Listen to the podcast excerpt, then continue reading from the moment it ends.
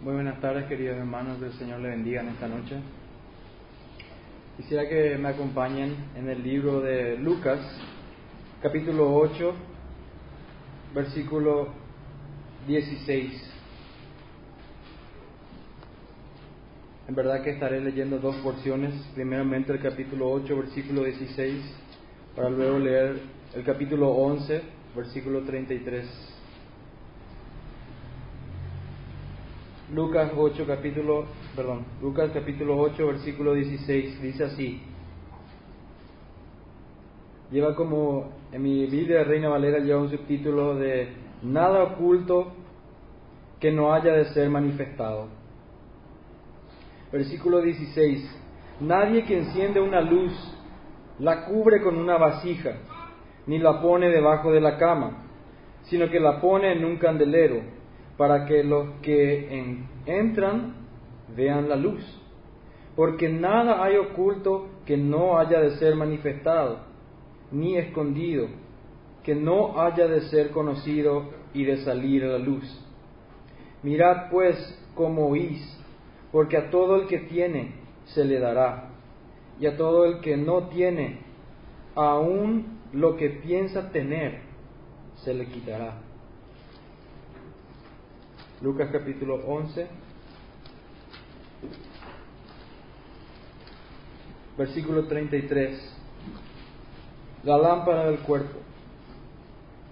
Nadie pone en oculto la luz encendida, ni debajo del almud, sino en el candelero, para que los que entran vean la luz. La lámpara del cuerpo es el ojo.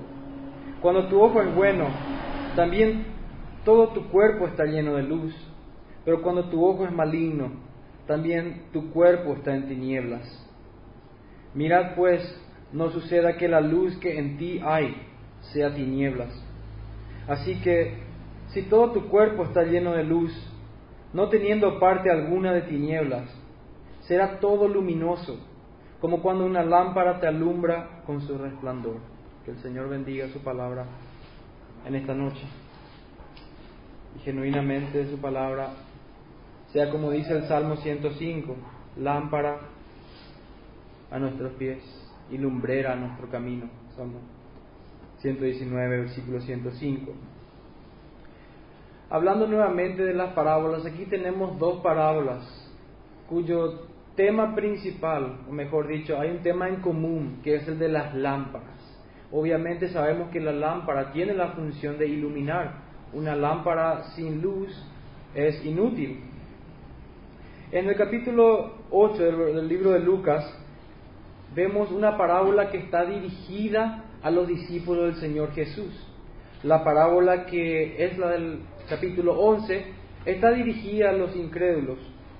El contexto de la parábola en el capítulo 8 podemos fijarnos que tiene como antesala la parábola del sembrador también tiene como antesala aquel momento donde el Señor libera a una persona endemoniada y los oponentes de él, sus rivales, sus enemigos, habían blasfemado contra la obra del Espíritu Santo. Habían dicho que él había hecho esos milagros por, por el poder de Belcebú. Entonces, esta parábola va dirigida a los discípulos de Cristo en el contexto que sigue la parábola del sembrador. Y nuevamente repito, Lucas 11 está dirigida a incrédulos en un contexto de reprensión. Y lo que quiero hacer hoy es presentar dos parábolas. El contraste es mi foco hoy. Quisiera enfocarme en, en contrastar estas dos parábolas que tienen como tema la lámpara y la luz. Una va dirigida específicamente para que aquellos que ya son hijos de Dios, nacidos del Espíritu, la fe viene por el oír y el oír de su palabra, sabiendo que hemos nacido de una simiente no corruptible, sino que de su palabra ha venido la genuina fe. El propósito de Lucas 8 tiene como objetivo enfatizar la responsabilidad que tienen los discípulos de Cristo. Cuando el Señor da esta parábola, tiene en mente el enfatizar que cada creyente tiene una responsabilidad con el Evangelio para llevarlo al mundo. No solamente de llevarlo, sino de vivir ese Evangelio todos los días de su vida. Por eso es que es tan importante que tengamos también este culto evangelístico. Sabemos que también tenemos un culto principal donde hacemos la predicación expositiva. Sabemos que cada versículo nos lleva a Cristo y que es el Evangelio en sí mismo. Pero este énfasis es particular porque el Evangelio es nuestro alimento principal. El Evangelio es lo más precioso que el Señor nos ha dejado. Es el cetro por el cual Él gobierna el universo. habíamos aprendido eso en el libro de Hebreos capítulo 1. En cambio, la otra parábola, la parábola de Lucas en, en 11, capítulo 11, tiene otro propósito. No la de instruir a los discípulos, afirmarlos y llevarlos, ayudarles a llevar el Evangelio a otras personas, sino de confrontar a muchas personas que estaban reunidas ahí, confrontarles con el Evangelio, a sus oponentes mismos, aquellos que habían blasfemado en contra del Espíritu Santo, lanzarles un desafío. Decirle claramente de que deben mirar sus ojos y de que su visión está completamente nublada y que deben limpiar sus ojos para que puedan ver el Evangelio de Cristo, teniendo a Cristo presente frente a ellos, habiendo hecho tantas señales, prodigios y milagros. Su corazón no solamente endurecido, su, entendimiento no solamente entenebrecido, pero ciegos espirituales que guiaban también a otros a camino de perdición, en ceguera también. Ese es el énfasis que quisiera hablar hoy. Pero primeramente quiero que quiero ir al libro de Proverbios capítulo 4. Hablar de qué es esto de la oscuridad. ¿Qué es esto de la oscuridad? Proverbios 4, 19. El camino de los impíos es como la oscuridad no saben en qué tropiezan. El camino de los impíos, el camino de aquellos que viven una vida impenitente, aquellos que no viven una vida santa, una vida consagrada y conformada a la palabra de Dios, viven en oscuridad, viven lejos de Dios. Viven, muchos de ellos viven creyendo en un Dios de su propia imaginación, una imagen que ellos han creado, donde Dios está contento y feliz que ellos vayan una vez al año a la iglesia, que de tanto en tanto lean su Biblia o que la tengan abierta en su sala como amuleto. El camino de los impíos es un camino de oscuridad. La palabra nos dice en Efesios capítulo 2 que estábamos muertos en delitos y pecados. Un muerto no puede ver, un muerto está ciego, un muerto cuando uno anda en tinieblas se tropieza, no tiene luz, se tropieza con muchas cosas.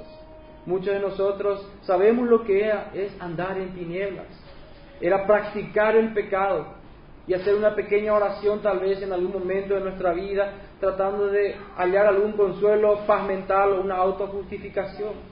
Sabemos lo que es andar en tinieblas, cuando ya no nos duele pecar, cuando planificamos y, maquinamos pecar, sabiendo inclusive ya algunos teniendo más luz de que el pecar es contristar al Espíritu Santo, sabiendo que la palabra de Dios nos llama en arrepentimiento, que Dios ha dispuesto este tiempo para que nos arrepintamos, nos llama a todos para que nos arrepintamos genuinamente. Y la palabra significa cambiar esa mente, ese es el arrepentimiento, el dar la vuelta a nuestra vida, el abandonar la práctica del pecado. Nosotros cuando salimos a hacer evangelismo, le hablamos a las personas de arrepentimiento. Parece un concepto fácil para el incrédulo. Ah, claro, sí, yo conozco, sé lo que es arrepentimiento. Me he arrepentido de muchos de mis errores en mi vida, dicen. Pero genuinamente esa verdad espiritual no muchas veces cae en tierra fértil. No han entendido que el arrepentirse no es solamente sentir un remordimiento por algo malo que hicieron o porque alguna consecuencia llegó y les trae eso. El arrepentirse es un dolor genuino que viene en el corazón, es un dolor insostenible que a veces lleva a un estado de tristeza, a veces hasta las lágrimas, por haber pecado contra un Dios santo. No solamente arrepentirse para intentar escapar de la ira venidera, eso es bueno, temer a Dios, no vemos mucho de eso hoy en día. Vemos que el mundo está en oscuridad. Ese es el mayor ejemplo de oscuridad que podemos ver en el mundo.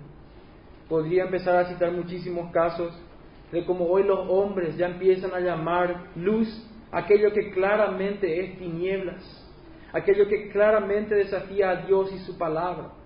Muchas personas claman ser líderes espirituales, líderes en sus religiones, sin tener la revelación, la iluminación, no les ha amanecido esa luz de la palabra de Dios que es suficiente. Eso dice en Proverbios capítulo 4, versículo 19, que el camino de los impíos es como la oscuridad, no saben en qué tropiezan. Veíamos la vez pasada cuando hacíamos evangelismo, sentíamos pena porque muchos de ellos ni siquiera se dolían al escuchar de que iban al infierno. Muchos de ellos vivían en esa oscuridad impenitentemente, sin temor, sin remordimiento y totalmente complacidos en esa vida de oscuridad. Cuando nuestro entendimiento está oscurecido, cuando la palabra no nos ha iluminado, nos endurecemos en nuestro corazón, andando en tinieblas. Este mundo está lleno de oscuridad. En Efesios capítulo 4, versículo 17. Efesios capítulo 4,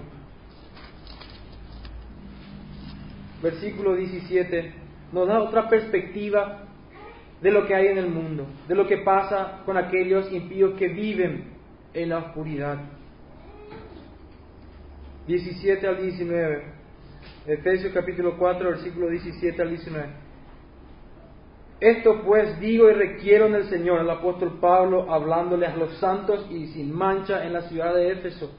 Esto pues digo y requiero en el Señor, que ya no andéis como los otros gentiles que andan en la vanidad de su mente, en la inutilidad de su mente, en la pseudo sabiduría de este mundo que nubla los ojos,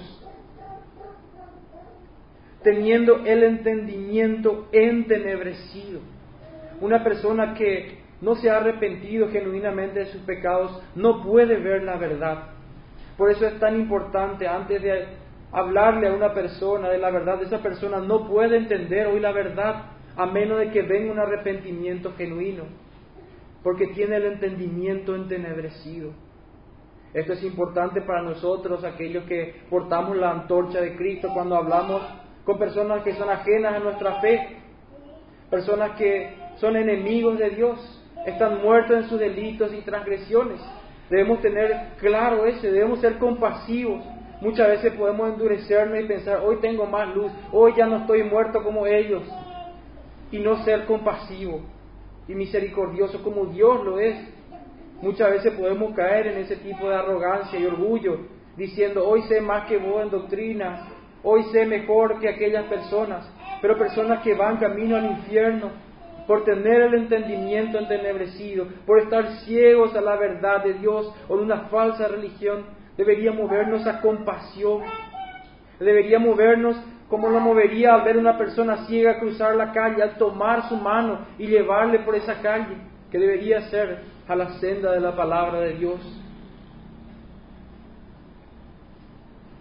Es evidente en este capítulo donde dice, teniendo el entendimiento entenebrecido, ajenos a la vida de Dios, por la ignorancia que hay en ellos y por la dureza del corazón.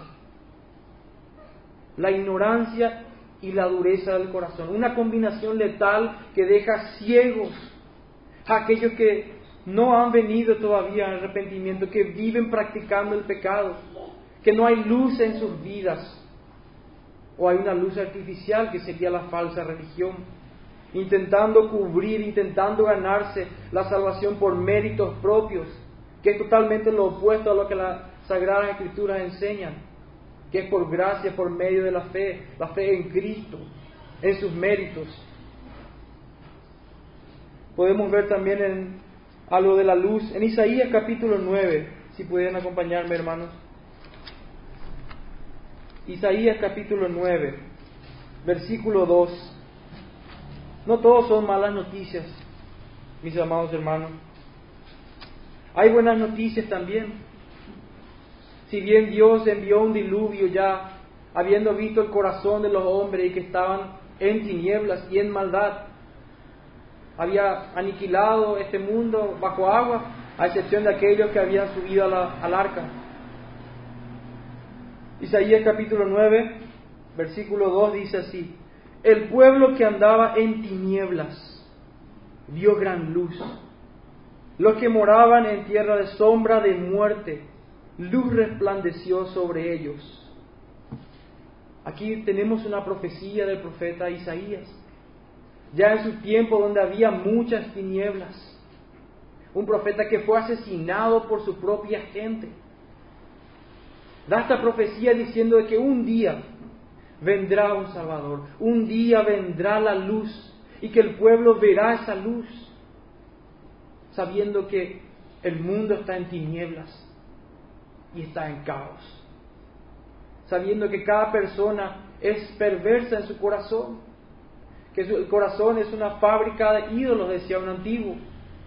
El corazón busca reemplazar a Dios con, con aquello de su agrado, de manera que pueda vivir una vida complaciente a sí misma y no sintiéndose culpable la escritura nos advierte de esto, de que hay oscuridad en nosotros.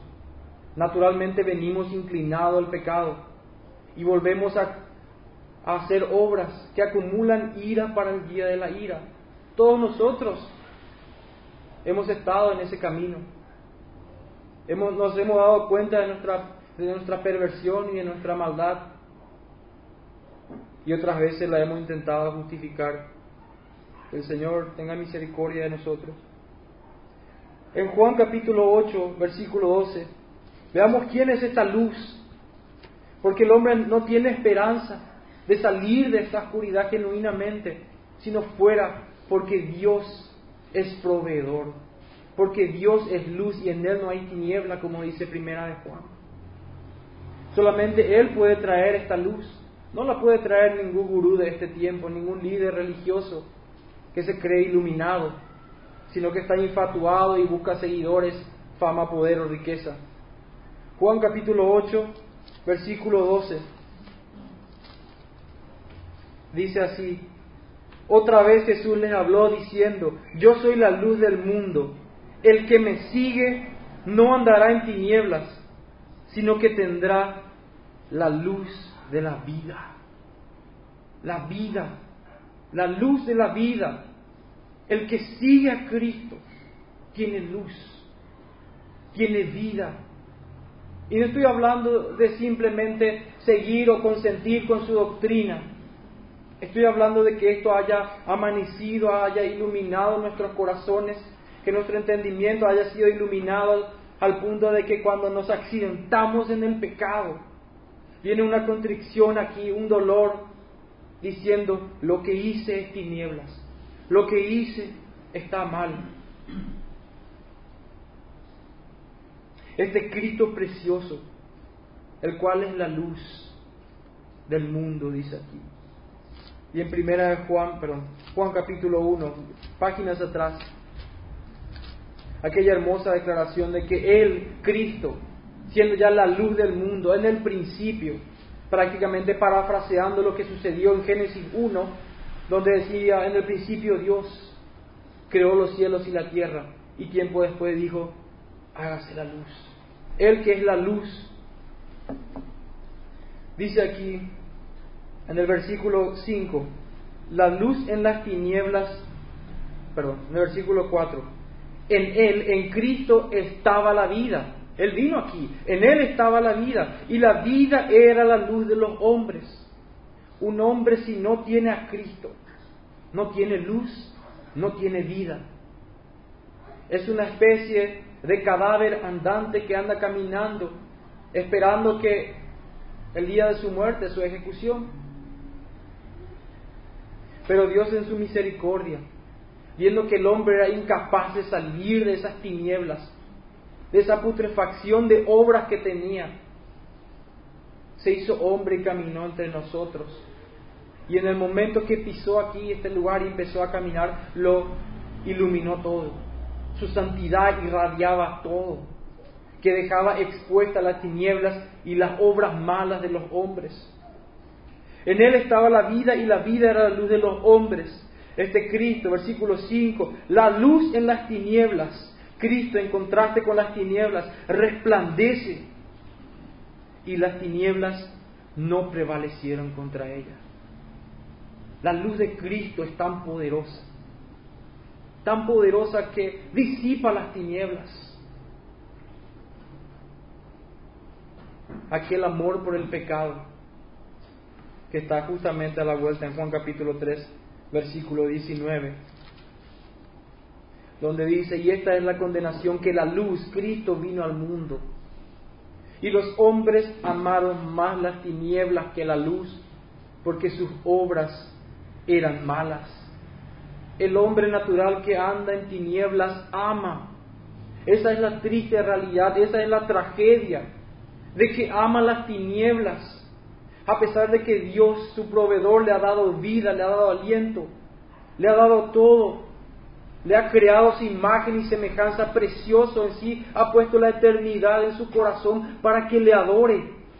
Pero el hombre aún se ha desviado y se ha enamorado del pecado, se ha enamorado de aquello que es enemistad contra Dios y contra su Santo Espíritu, se ha enamorado tiene un romance, una aventura con el pecado, aquello que mató a Cristo en la cruz.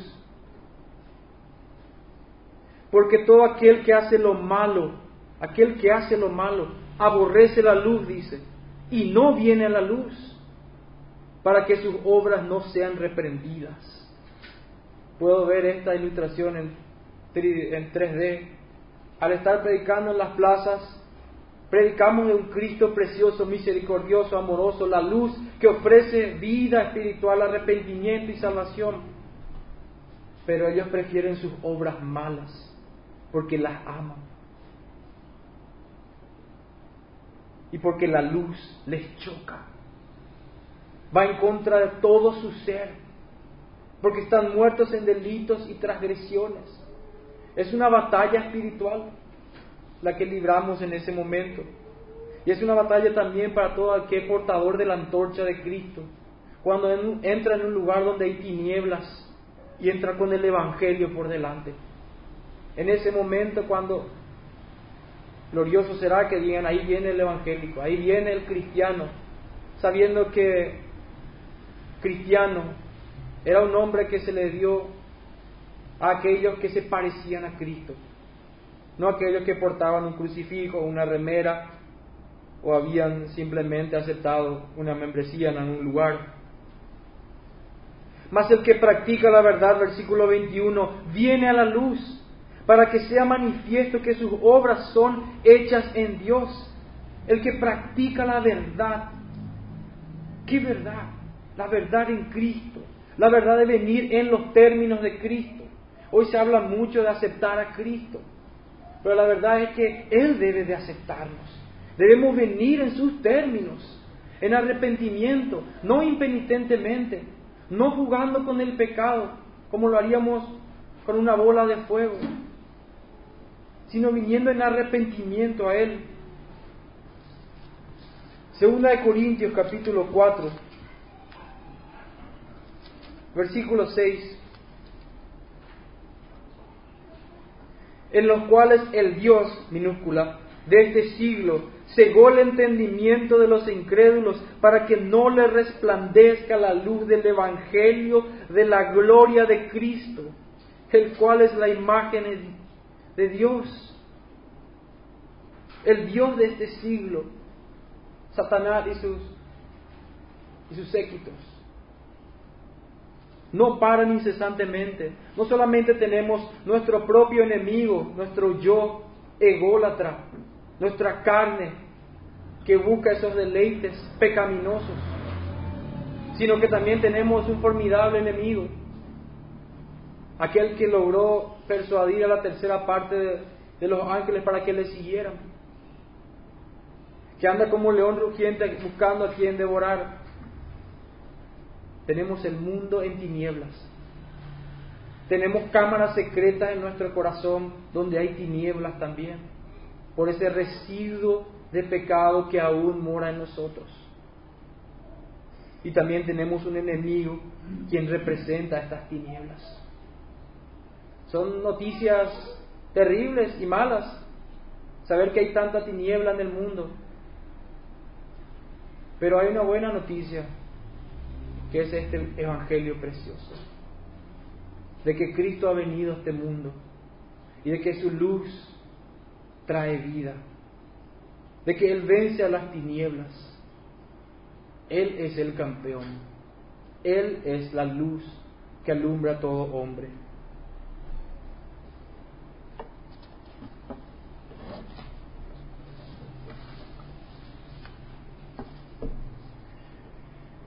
Volviendo a la parábola, entendiendo ya ahora un contraste entre la luz y las tinieblas. Usualmente cuando la Biblia habla de algo escondido que será descubierto, habla de pecados que serán revelados en el día del juicio final, donde los corazones entenebrecidos serán juzgados. Pero en esta parábola, en la parábola del capítulo 8, nos habla de lo que será descubierto, no son pecados, sino que son enseñanzas sobre el Evangelio para los discípulos, la cual sería la antorcha que sería llevada por el mundo entero, este Evangelio. El mundo está en oscuridad espiritual, pero Cristo es la luz del mundo. Y aquellos quienes son sus embajadores van con luz, no sin luz. Portan esta luz que es poder para salvación para todo aquel que cree, para todo aquel que se arrepiente. Todo aquel que así lo hace no es condenado, sino que es alumbrado y despertado por la luz de Cristo, quien nos trajo de las tinieblas a su luz admirables, de ese estado de muerte y delito y pecado y rebelión,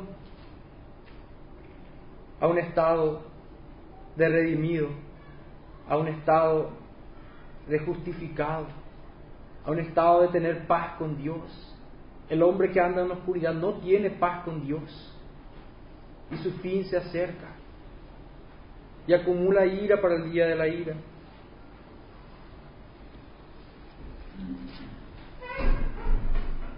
Vemos aquí en esta parábola 8 capítulo 16 que habla de que porque no hay nada oculto que no haya de ser manifestado ni escondido que no haya de ser conocido y de salir al... Mirad, pues aquí viene a lo que debemos prestar atención. Mirad, mirad pues cómo oís, creyentes, porque todo el que tiene, todo el que es creyente y que tiene, se le dará.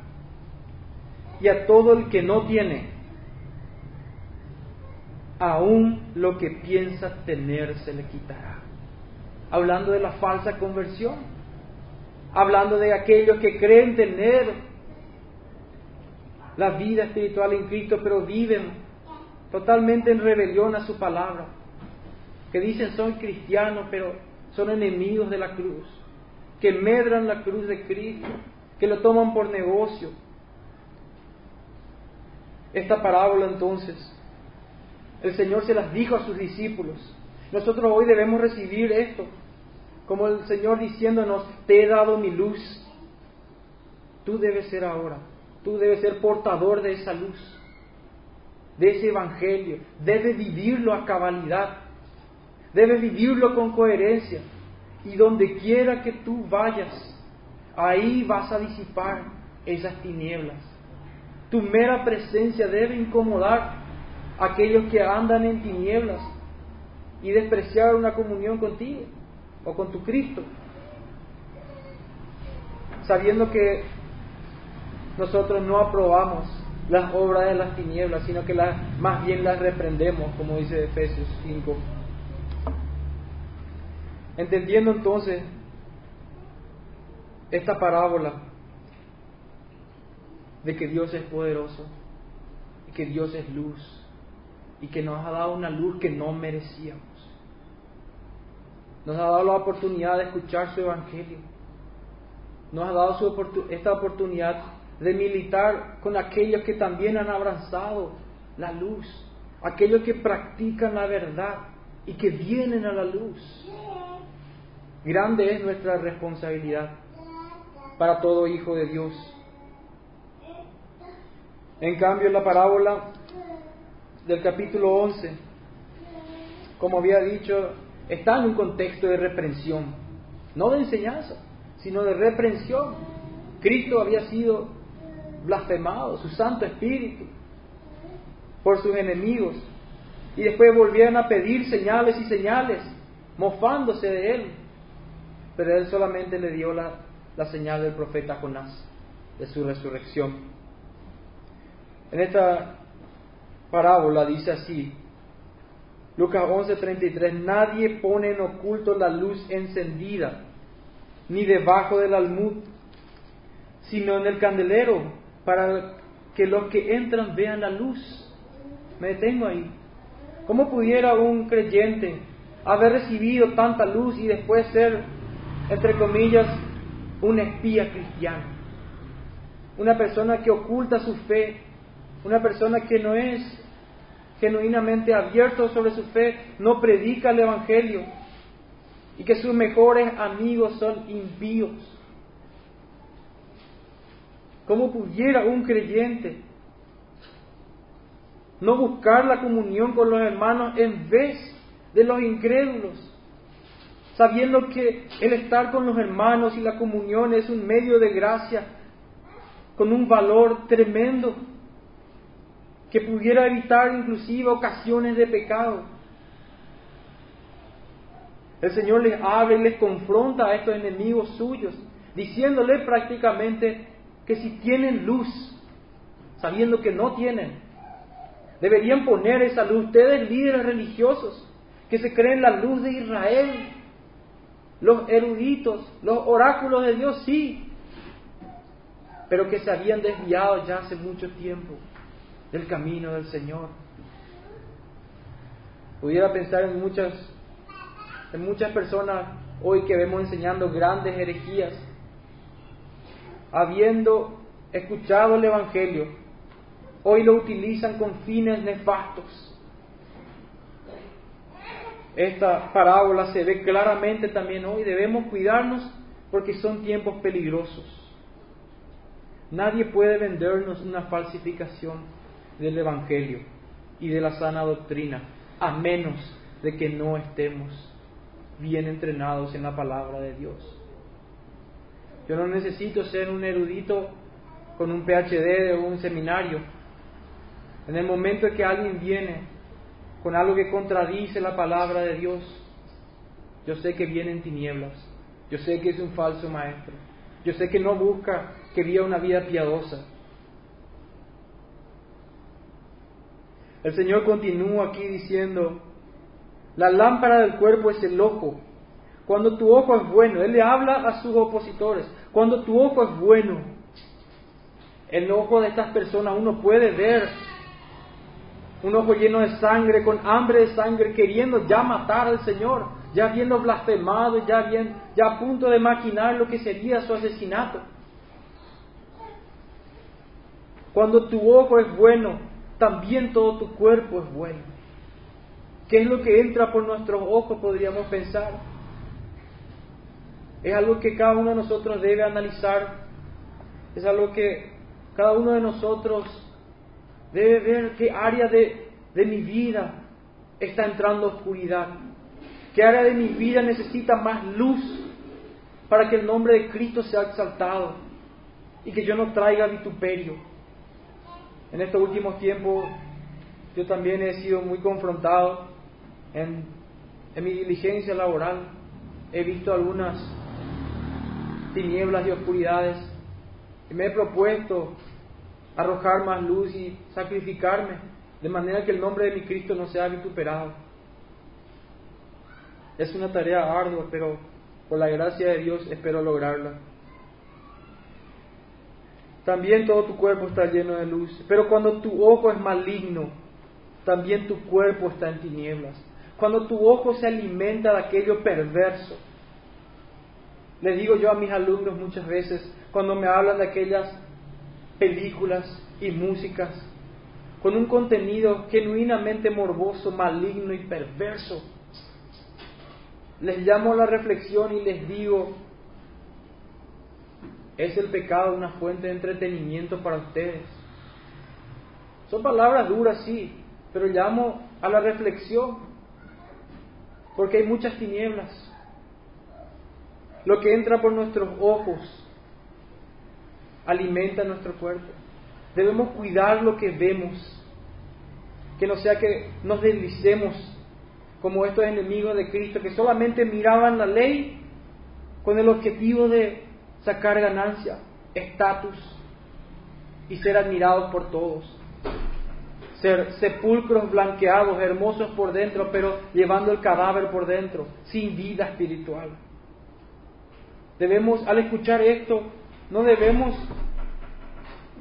no debemos sentir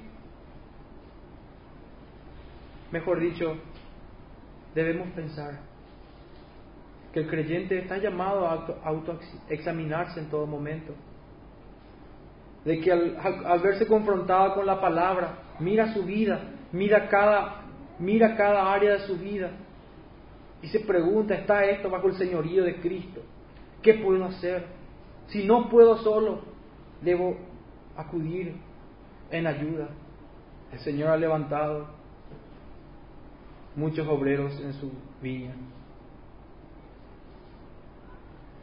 Versículo 35. Mirad pues, nuevamente esta palabra, mirad pues, un llamado de atención. No suceda que la luz que hay en ti sea tinieblas. El Señor viene y reprende a estas personas. Nosotros hoy leemos esto y tratamos de visualizar qué estaba pasando en ese momento, como el Señor le dice, mirad pues, le llama a la autoexaminación. Les llama a que esos frutos dignos de arrepentimiento salgan a flote, cuestionando siquiera el que escudriña los corazones, sabía bien quién tiene luz, quién tiene vida espiritual. Mirad pues, no suceda que la luz que en ti hay sea tinieblas. Versículo 30. Así que si todo tu cuerpo está lleno de luz, ¿cómo puedo yo llenar hoy mi vida de luz?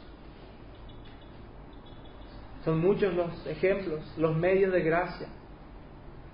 Ejercitarnos en la piedad,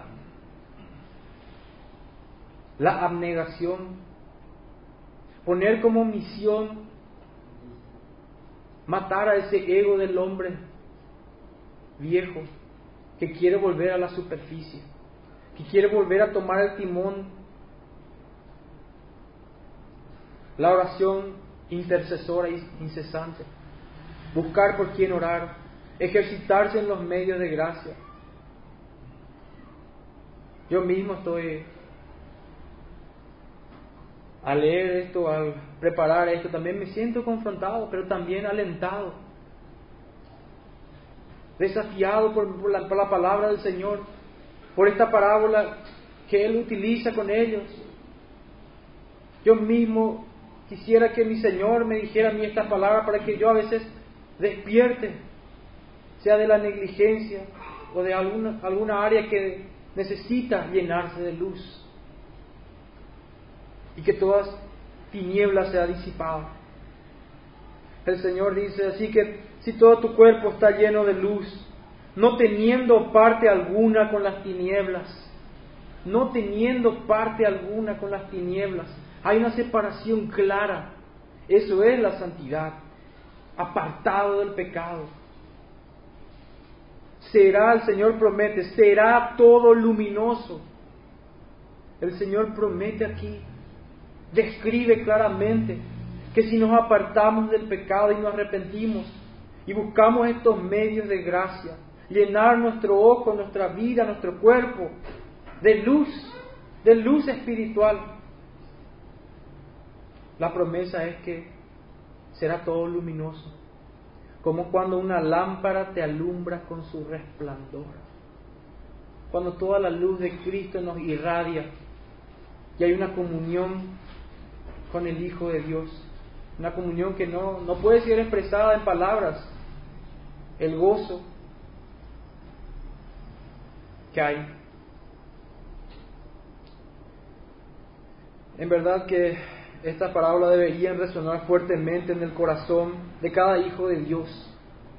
No solamente la parábola que es para los discípulos, diciéndole que se le ha dado el Evangelio, vívanlo, proclámenlo, llévenlo, sino también esta parábola de reprensión, llamando a examinarnos. Si hay luz en tu ojo y entra, todo tu cuerpo estará lleno de luz. Cada área de tu vida habrá luz. Pero si tu ojo entra a tiniebla, tu cuerpo también. Tu vida estará en tinieblas, en hipocresía espiritual. Vemos ejemplos. Moisés cuando fue a la montaña en la presencia de Dios, regresó con el rostro iluminado de la presencia del Señor. Veamos eso en nuestras vidas.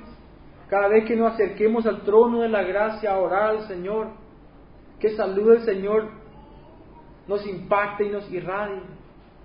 De manera que cuando bajemos del monte podamos vivir una vida santa, una vida que resplandezca la luz de Cristo en otras personas. También a Juan el Bautista, en Juan capítulo 5, versículo 35,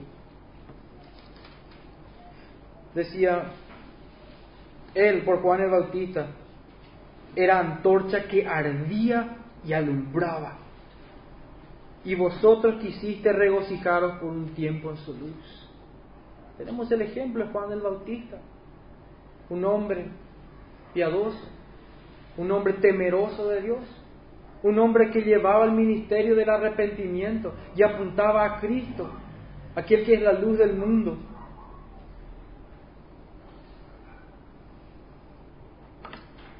Para terminar, la palabra de Dios nos dice que lámpara es, lámpara es a, mi pie, a mis pies, digo bien, tu palabra, y lumbrera mi camino. No podemos andar en luz sin la palabra de Dios. No podemos andar genuinamente en luz sin la palabra de Dios. La fe viene por el oír y el oír de su palabra. Hasta el movimiento inicial, el ser iniciado en la fe, viene como un don de Dios y viene con luz y luz de la palabra. También dice, aquel que empezó la obra en nosotros la terminará. Si decimos que tenemos comunión con Él, dice el libro de Primera de Juan, si decimos que tenemos comunión con Él y andamos en tinieblas, oscuridad, pecado, impenitente, hipocresía, mentimos y no practicamos la verdad. Practicar la verdad es dejar ese pecado, esa impenitencia del pecado y hacer lo posible para erradicarlo. La misión de mi vida debe ser eso, sacar ese pecado de cualquier manera y practicar la verdad.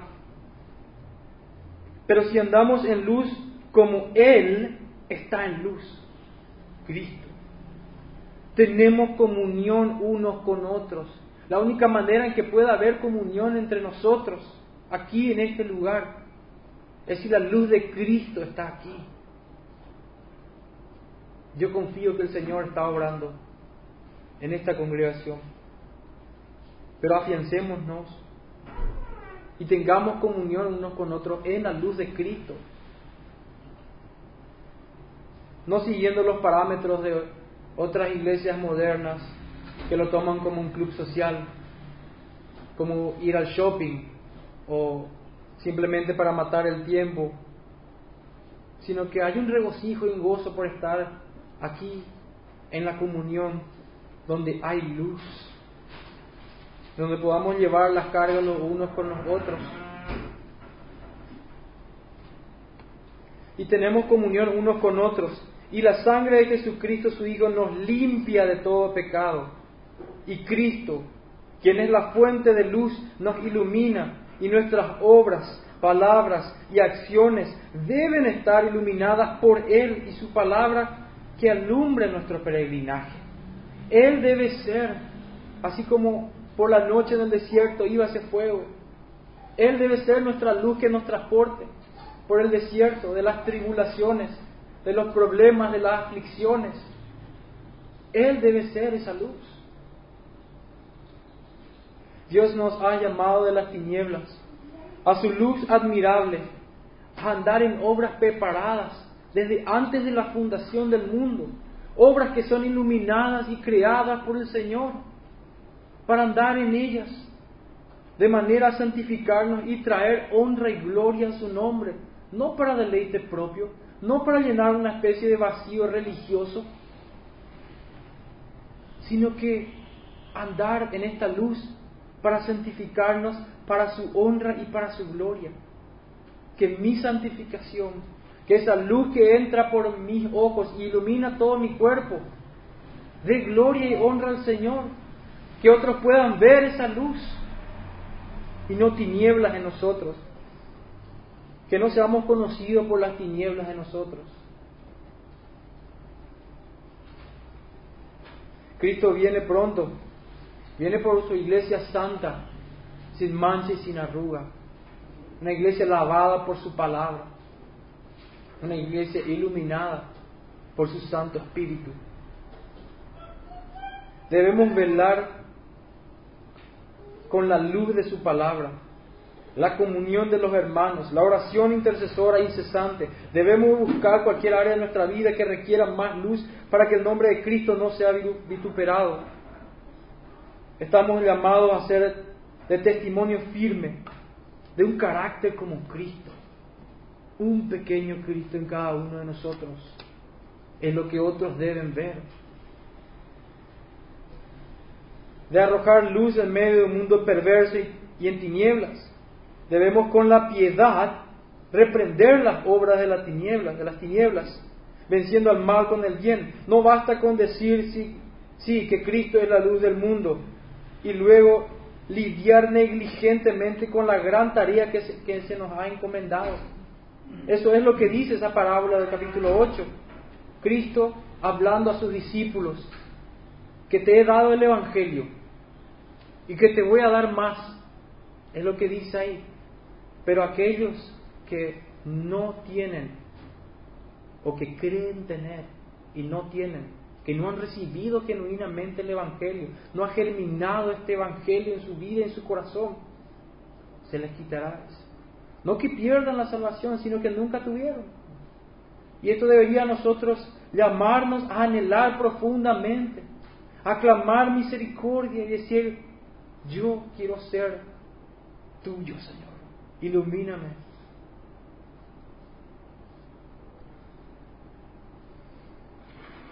el ser de la luz de Cristo para todo aquel que demande razón de la esperanza que hay en nosotros. No conformarnos pues a las tinieblas de este mundo, sino que nuestra mente sea renovada por la plenitud y a la estatura de Cristo, sabiendo que un día hemos de dar cuenta por la luz que se ha arrojado en nuestra vida, por la gracia que se nos ha dado. Un día hemos de, dar cuenta. Y cuán grato será, después de haber recibido esa luz, que el Señor nos felicite diciendo, siervo fiel, bien hecho, sobre poco me fuiste fiel, sobre mucho te pondré. Que Dios prospere la luz de Cristo en nuestros corazones, en nuestra vida como embajadores de Cristo, ministros de la reconciliación. Esa es mi tarea, porque Cristo nos llamó y dijo que debemos ser la luz del mundo que no podemos poner la luz, no podemos esconder la luz, sino que debemos ponerla arriba donde alumbra a todos.